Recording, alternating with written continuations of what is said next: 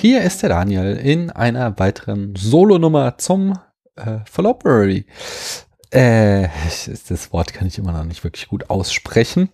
Aber sprechen kann ich über den Film Suspiria. Und da kann ich euch auch in jedem Moment sagen, äh, wessen Lieblingsfilm das ist. Da muss ich nur noch kurz meine Liste öffnen, denn auswendig weiß ich es leider nicht. Aber Jetzt bin ich schon soweit. Und Suspiria ist ein Lieblingsfilm von YYZ, einem Follower auf Letterboxd. Schöne Grüße an dieser Stelle, falls du mir hier zuhören solltest. Mm, ja, bevor ich hier in die Kurzbesprechung einsteige, habe ich noch ein paar äh, bisschen Feedback zu verkünden. Äh, das fängt an mit dem Rainer. Auch dir eine schöne äh, Grüße von hier. Ich hoffe, dir geht's gut.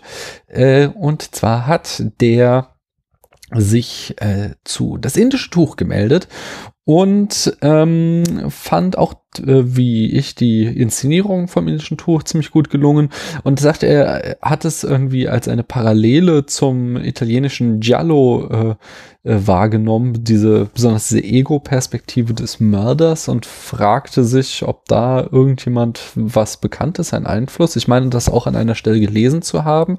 Und er fragt noch weiter, ähm, wie eigentlich die Rezeption der deutschen Edgar Wallace-Filme im Ausland war. Einerseits der Einfluss in Italien, andererseits die Tatsache, dass Tarantino wohl äh, sie wohl auch kennt, laut Daniel. Ja, genau, das hatte ich auch gelesen. Ähm, äh, scheint nahezu was? scheint nahezulegen, dass sie doch nicht ganz unbekannt im nicht deutschsprachigen Ausland waren. Weiß da jemand mehr? Also äh, meine Recherchen haben das tatsächlich ergeben, dass das wohl durchaus ein äh, respektabler Erfolg war. Wenn da jemand von euch äh, mehr weiß, darf er oder sie sich gerne bei der Diskussion zu das indische Tuch einschalten. Äh, Camille hat sich zu Chunking Express zu Wort gemeldet und äh, sagt dort, dass er die Stilistik des Films sehr schätzt. Er gibt mir recht, dass äh, das äh, ein Stilwechsel gibt innerhalb der beiden Episoden. Die zweite ist befreiter und tänzerischer, während äh, die erste mehr Wackelkamera hat. Ähm, aber er, ihm gefällt das und zwar sagt er, das Bild, in ihre Bildern passen sie perfekt zu der Hyperaktivität, dem getriebenen und den überwältigenden Lichtkaskaden und dem fremd, nein, fragmentarischen Lebensstil dieser Stadt, in der alles möglich und doch unerreichbar und voller Irrationalität scheint. Ich liebe diesen Film. Sehr, sehr schön. Und dann auch der Rainer noch ein zweites Mal zu Harold und Maud, wo er Paula und mich äh, scharf kritisiert und äh, das ganz anders sieht, äh, sagt, wir sind viel zu streng mit dem Film zugerichtet gegangen. Ähm, er hätte immer wieder das Bedürfnis gehabt, quasi dazwischen zu schreien. Und wir hatten dann jetzt Glück, dass er es nur schriftlich äußern konnte. Das hat ihn ein bisschen gemäßigter gemacht. Äh, aber vor allen Dingen sagt er, Harold Maud ist zwar nicht einer meiner Letterbox-Favoriten, in meiner Letterbox-Favoritenliste, er ist aber dennoch einer der Filme, die ich sehr hoch halte. Er ist für mich auch ein melancholischer Feel-Good-Movie. Ich hatte ihn zum ersten Mal als Jugendlicher gesehen und in dem Alter ist man für einen Film vermutlich auch etwas empfänglicher als in späteren Jahren. Für so einen Film habe ich mich äh, verlesen. Äh, ja, das glaube ich ganz gern. Ähm, ich habe da auch so meine Filme, die, wenn ich sie heute kennenlernen würde, vielleicht ich nicht mehr als die ganz große Kunst ansehen würde und äh, habe das da auch schon im Blog geschrieben. Ist wahrscheinlich einfach nicht not my cup of tea, aber ähm, äh, ja, ich kann, kann gut damit leben, dass andere Menschen diesen Film hochschätzen. Genauso nämlich wie gekonnt planlos, dessen Lieblingsfilm es ja war, den wir da besprochen haben. Und der freute sich auch über die Besprechung und sagte, hey, wir steigern uns. Vielleicht besteht im nächsten Followberry ja nochmal die Chance, dich bzw. euch richtig mit einem Film anzufixen. Äh, damit bezieht er sich darauf, dass wir letztes Jahr Whiplash besprochen haben. Ähm, den Film, den äh, ja, den mochten wir Jans und Janisch. Ich weiß gar nicht, also ich habe auf alle Fälle mit Paula geguckt, aber ich weiß gar nicht mehr, ob Paula damals mit äh, den Film besprochen hat. Ähm, halt auch einer von seinen Lieblingsfilmen, den wir da sehr zerrissen haben. Hm. Und Lomilo hat auf äh, uns eine iTunes-Rezension geschrieben, das Traumpaar der deutschen Kino-Podcast-Szene. Paula und Daniel blicken auf Filme jedes Alters, jedes Genres ohne Berührungsängste und das ist jedes Mal erhellend und unterhaltsam. Schön. Ja, schön ist auch diese Rezension und wenn ihr auch mal vorgelesen werden wollt hier im Podcast, dann könnt ihr äh, uns auch eine Rezension schreiben äh, äh auf iTunes. Das würde uns sehr, sehr freuen. Oder ihr meldet bei uns im, euch bei uns im Blog. Aber jetzt geht's zu Suspiria, dem Lieblingsfilm von YYZ. Äh, da komme ich zu den Eckdaten. Der Film stammt von Dario Argento. Das ist ja auch so eine Hausnummer im Horrorfilm-Genre, die aber für mich tatsächlich bisher noch ein ähm, Leeres Blatt ist komplett. Äh, der Mann fing 1970 an mit dem Filmemachen. Der sein erster Film ist Das Geheimnis der schwarzen Handschuhe. 1975 folgt Rosso, die Farbe des Todes. 1977 dann Suspiria. Äh, dazwischen immer Lücken. Ich habe nur so die bestbewertetsten mal rausgeschrieben. 1982 Tenebre, das Kal der kalte Hauch des Todes. 1985 80 Phenomena ist auch noch relativ bekannt, genau wie 87 Opera. Ähm, er hat in den 90ern weiter konsequent Filme gemacht, ein bisschen das, die Taktung runtergefahren, aber das, die haben alle sehr, sehr schlechte Bewertungen. 2001 Sleepless ist dann wieder ein bisschen angesehener und danach geht's auch wieder ziemlich mau weiter. Einige Filme folgten da noch. Sein bislang letzter Film ist Dracula 3D aus dem Jahr 2012 und der ist auch nicht ähm, äh, ja, sonderlich gut bewertet in der IMDB. Das Drehbuch, äh, bei dem Drehbuch von Spiel mir das Lied vom Tod hat er übrigens auch in irgendeiner Form mitgewirkt. Wie, weiß ich jetzt nicht so genau. Äh, aber es fand ich spannend. Ein Budget von Suspiria konnte ich nicht herausfinden, aber die Besetzung. Da spielt Jessica Harper, Susie Bennion, Stefania Cassini spielt Sandra, äh, Ailida Walli spielt Marie Tanner, Joan, Joan Bennett spielt Madame Planck oder Planck wahrscheinlich. Es spielt nämlich in Deutschland. Äh, das Genre ist Horror äh, und vielleicht auch Giallo, hm, wo wir beim Thema wären. Da kenne ich nicht so genau aus. Da würde ich mich auf euer äh, Feedback ähm, freuen. Und das Einspielergebnis lag in Italien bei 1,4 Milliarden Lire und äh, in den USA bei 1,8 Millionen Dollar äh, ja, ich, äh, also es war jetzt kein Kassenschlager, aber ich kann mir vorstellen, dass der sein Budget wieder reingeholt hat, wobei ich nicht weiß, was das Budget war. Äh, sie hatten relativ aufwendige Bauten, aber da komme ich gleich zu. Ähm, denn zunächst nochmal die Handlung in fünf Sätzen. Susi ist äh, Tänzerin und sie äh, ist irgendwie eingeladen, an eine renommierte Tanzschule in Freiburg in Deutschland zu kommen. Und äh, das tut sie auch.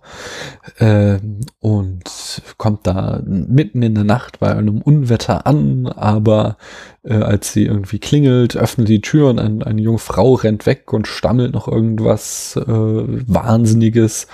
Und ähm, ne, als Susi dann irgendwie nochmal klingelt oder so und äh, kommt eine Stimme über die Gegensprechanlage, die ihr den Zutritt verwehrt, so dass sie äh, nochmal in die Stadt in ein Hotel fährt. Wir wechseln dann ähm, die Perspektive und äh, blicken auf diese äh, Frau, die Junge, die da weggerannt ist von dieser Ballettschule und äh, die bei einer Freundin übernachtet und der erzählt, wie bekloppt das alles ist, was sie da erlebt hat. Es war alles ganz wahnsinnig und absurd und sie kann es gar nicht in Worte fassen. Ähm, äh, ja, das kann sie dann aber vor allen Dingen auch nicht mehr, weil sie kurz darauf von einem Wesen, da, von dem, dass wir nicht zurück äh, Gesicht bekommen, außer seine grünen Augen und äh, einen Arm, äh, von dem wird's umgebracht, die gute Frau und ihre Mitbewohnerin gleich mit in einer äh, sehr blutigen Szene. Äh, ja, da war sehr beeindruckend, was sie da alles an Effekten äh, aufgefahren haben.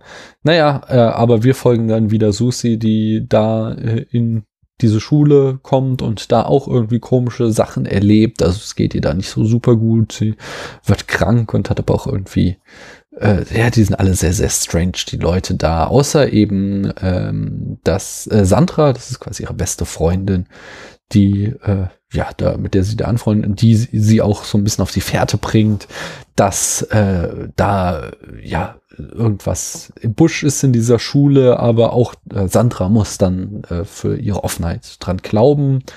Und am Ende äh, ja, geht dann Susi den, äh, der Spur, die Sandra gelegt hat, nach und will herausfinden, was es mit dieser Ballettschule auf sich hat. Und wie das Ganze endet, das lasse ich hier mal offen, äh, denn ja, den Film brauche ich nicht großartig zu spoilern. Ja, ich habe es eben schon gesagt, die ähm, Bauten, die Kulissen, die sind sehr interessant, kombiniert mit äh, den Farben und also der, der, der Beleuchtung und der Kamera. Das sind so wirklich die besten Aspekte des Films. Das alles hat einen super künstlichen Eindruck. Es ist alles in knallige Farben, total ähm, ja, verzerrte, total unrealistische, aber echt schöne und opulente Bauten. Also so wie diese Ballettschule aussieht, so sieht kein Haus in der Wirklichkeit aus, irgendwie außer vielleicht Neuschwanstein oder so. Ja, aber es ist dann alles, ähm, alles auch äh, in, ja, vor allen Dingen in Rot ist diese Schule dominiert, aber auch andere Farben äh, wie Grün und Blau sind immer wieder leuchtend in dem Film eingesetzt und es gibt im ganzen Film so ein sehr künstliches, künstliches Aussehen, aber es erzeugt auch so eine Stimmung, die äh, ja, die ziemlich cool ist. Und wie gesagt, das kombiniert mit einer nicht durchweg immer exzellenten Kameraarbeit, aber durchaus einer interessanten Kameraarbeit. Mir so ein Shot im äh, Gedächtnis geblieben, zum Beispiel, wo ähm, Sandra, sie ist doch Sandra, nicht? Ja, genau, Sandra ist bei Susi im Zimmer und äh, während, äh, also Susi hat so ein Schlafmittel quasi bekommen und pennt da weg und Sandra ist wach und äh, sie ist so in Panik, weil sie gemerkt hat, dass man ihr auf die Schliche gekommen ist, ihren äh, Recherchen. Und während wir halt so Susi in diesem Zimmer sehen, äh, steigt so die Kamera langsam an die Decke und bleibt äh, mit einer Glühbirne im Vordergrund stehen und ähm, die, also diese Glühbirne dominiert dann quasi das Bild und dann ist auch ganz klar, dass da irgendwas mit der passiert und natürlich, die geht dann auch gleich aus, die Glühbirne. Und das sind so, so, äh, ja, einfach schöne Kamerabewegungen, die nicht immer irgendwie exzellent sind, aber äh, manchmal sich da Herr Argento und sein Kameramann, den ich mir jetzt nicht notiert habe, vielleicht war es auch eine Kamerafrau, äh, sich durchaus was gedacht haben. Hm. Die Dialoge sind teilweise, äh, also das Schauspiel insgesamt ist teilweise echt schlecht. Was aber gar nicht so schlimm ist, weil das sich sehr gut so in dieses künstliche, dass der ganze Film hat, ähm, ein gliedert. Also es gibt so ein stimmiges Bild. So, ich bin mir nicht ganz sicher, ob äh, das eben durch die Bank weg so gewollt ist oder tatsächlich auch irgendwie Unfähigkeit der Schauspielerinnen und Schauspieler war. Äh, hauptsächlich Schauspielerinnen. Der Film ist äh, sowohl bei den Guten als auch den Bösen dominiert von Frauen. Männer spielen kaum eine Rolle. Ähm, äh, ah, oh, oh, also ob, ob, ob die wirklich schlecht waren oder ob die eben bewusst so angeleitet wurden, dass sie möglichst ähm, plakativ und ähm, ja gestelzt spielen, um eben diesem diesem Gesamtbild äh, äh, quasi noch diese Komponente hinzuzufügen. Aber das klappt auf jeden Fall. Das, das, das wirkt wie aus einem Guss. Mm, äh, ja, der fängt die erste Mordszene, die ist halt echt mordsbrutal. Da haben sie wirklich was an Maske rausgeholt. Also äh, Respekt, fand ich schon auch hart. Äh, später was dann äh, nicht mehr so. Das ist dann halt zum Beispiel gibt es so eine eigentlich noch relativ brutale Szene, wo jemand von so einem Hund angefallen wird, aber so wie das geschnitten ist, merkst du halt die ganze Zeit, dass da der Hund keinen Menschen anfällt, sondern es wird immer so geschnitten, dass der Hund da zwar tatsächlich irgendwas zerfleischt, äh, du äh, quasi in, in der, der assoziative Schnitt wirkt, so dass du halt schon ziemlich eklig findest und denkst, der Hund zerfleischt ja jetzt einen Menschen, aber es ist halt immer so äh, sehr auffällig geschnitten, dass halt eindeutig äh, der Mensch und der Hund nie zusammen zu sehen sind, sondern so, dass sie dem halt irgendein Stück rohes Fleisch gegeben haben, was der dann zerfetzt und das dann so geschnitten haben, als würde der diesen Menschen zerfetzen. Das ist, äh, hat mich eher amüsiert. Ähm, und äh, nach hinten raus wird es dann sogar äh, immer dezenter und immer mauer. Es gibt noch so ein dramatisches Bild ganz zum Schluss, aber es ist irgendwie nicht mehr so krass wie der Anfang, der mich schon durchaus geschockt hat. Äh, kombiniert mit der Musik, die immer, wenn es dann halt wirklich super spannend wird, kommt so ein also ein total geiles Lied, was aber auch super scary ist, wo äh, irgendwie auch der Gesang irgendwie immer so so geschrien wird, aber nicht irgendwie Metal, sondern es ist mehr so von der Melodie wie so ein Kinderlied, aber dann irgendwie äh, da geschriene Lyrics oder ich weiß nicht, ob da nur irgendwie auch äh, La La La in irgendeiner Form gesungen wird, so, aber es ist irgendwie ein total scary, total geiles Lied. Also das hat schon alles vom Horrorfaktor richtig gut geklappt, ähm, so zumindest bis zur Hälfte des Films. Ähm, ja, da komme ich mich dann jetzt auch zum Negativen also als dann, was ich eben schon sagte, Sandra dran glauben muss, das ist jetzt auch kein großer Spoiler, weil so der ganze Film folgt einer sehr, sehr klassischen Horrorfilm-Logik.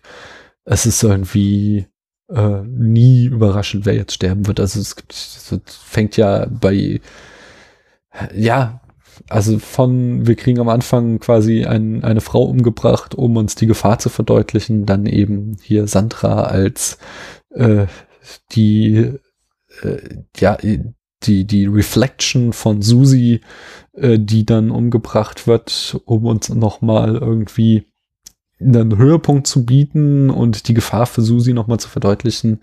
Und wie es dann am Ende mit Susi ausgeht, verrate ich euch nicht, aber wie gesagt, es bleibt sehr klassisch.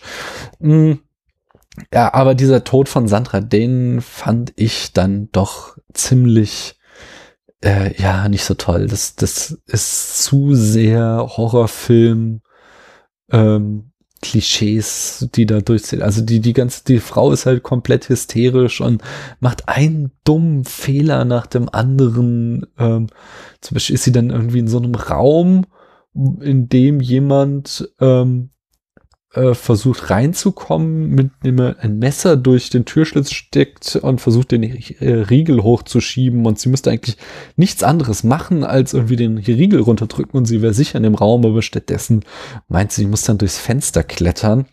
Und auf der anderen Seite des Fensters meint sie dann auch nicht nach unten gucken zu müssen, sondern springt einfach runter und landet dann in, äh, in, in so scharfen Drähten, in denen sie dann verendet. Und das, das, wie gesagt, das hat mich jetzt nicht überzeugt, sondern das ist wieder so dieses, mein altes Credo, äh, dumme Protagonisten, die dumme Sachen tun.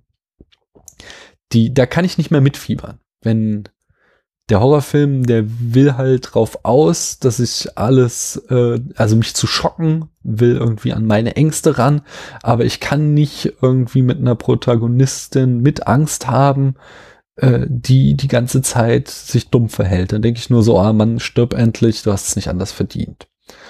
Und ähm, ja, das Finale, da ist zwar nicht mehr irgendwie so mit Dummheit agiert, aber es ist irgendwie, das fand ich dann trotzdem auch ziemlich underwhelming. Es war, sie haben so viel groß aufgebaut und dann war es irgendwie am Ende doch relativ schnell und einfach gelöst.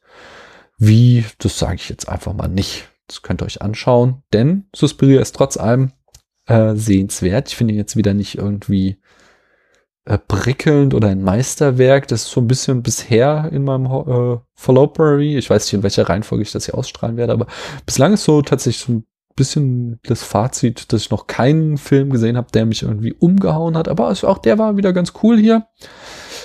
Ähm, sehenswert, besonders audiovisuell, ein Genuss, äh, soweit man das von einem Horrorfilm sagen kann. Ich gebe ihm dreieinhalb Sterne und ein Herz. Und ihr hört mich bald wieder. Tschüss.